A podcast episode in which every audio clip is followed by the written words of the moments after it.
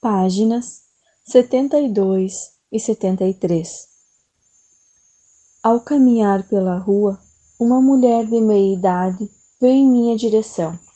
Ela carregava pesados cestos e seu rosto estava triste. Parecia ter chorado. Num impulso, abordei-a perguntando onde poderia encontrar alojamento.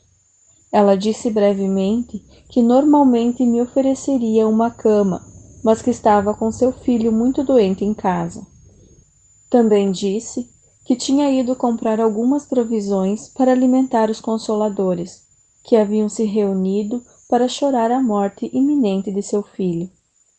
Meu coração se afligiu por ela, mas também se alegrou. Prontamente tinha sido dirigido para alguém que eu poderia ajudar. Expressei minha simpatia e ofereci-me para carregar as cestas até a casa. Ela me olhou por um momento, perguntando-se quem eu poderia ser, mas aparentemente ficou satisfeita com minha aparência e conduta.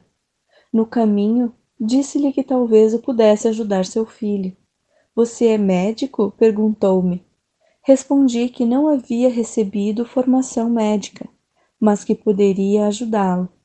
Ao chegar em sua casa, de pedra grande e bem construída, o que indicava boa situação social e prosperidade, levou-me até seu marido, dizendo: Este homem diz que pode ajudar nosso filho. Melancólico, o homem inclinou a cabeça e não disse nada. A mulher, que se chamava Miriam, afastou-me, dizendo que ele estava aflito e muito zangado. O rapaz é nosso único filho entre muitas filhas, e ele culpa a Deus pela doença do garoto. Miriam começou a chorar. Se ele fala assim contra Deus, que outros problemas cairão sobre nós? perguntou-me. Tranquilize-se, disse-lhe. Logo verá que seu filho ficará bem novamente. Ela olhou-me com dúvidas, mas levou-me até o quarto onde o rapaz estava. Fazia calor e o ambiente estava sufocante, cheio de gente, bem intencionada e triste, conversando. Pedi à mãe para esvaziar o quarto, mas os visitantes resistiram. Eles queriam ver o que aconteceria e somente saíram do quarto contrariados quando Miriam chamou seu marido para falar com eles.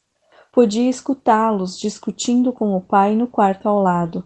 O que este homem achava que poderia fazer, se o médico já havia declarado ser incapaz de ajudar o rapaz?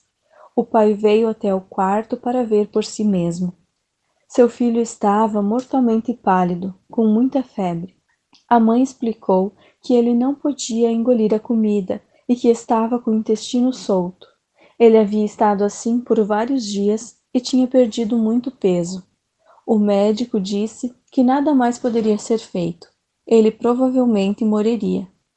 Coloquei as mãos sobre a cabeça do rapaz e rezei, sabendo e silenciosamente dando graças com todo o coração que o Pai vida fluiria pelas minhas mãos para dentro do seu corpo. Desta forma, o trabalho de cura se realizaria. Senti um calor extremo e um formigamento em minhas mãos e o poder vertendo para seu frágil corpo fui inundado por uma alegre gratidão. Como era grandioso e maravilhoso Pai Vida, quando liberado para fazer o seu trabalho natural de cura.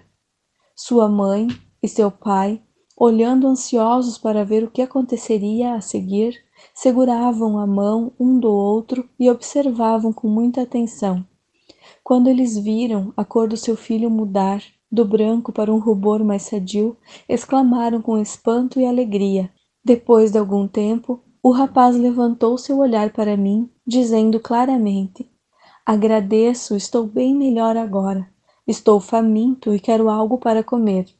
Sua mãe riu de felicidade e o abraçou apertado, mas estava um pouco apreensiva. Não posso dar comida a você, filho meu. O médico ficaria zangado. Ela havia sido avisada para não dar comida a ele, somente água. Eu sorri e disse: Ele está curado. Pode dar pão e vinho a ele, que não fará mal. Seu pai, Zedequias, estava maravilhado de alegria e gratidão. Depois de abraçar o seu amado filho, voltou-se para mim e apertou minhas mãos calorosamente. Ficou dando tapinhas em meus ombros enquanto balançava sua cabeça, incapaz de falar devido às lágrimas que escorriam por sua face.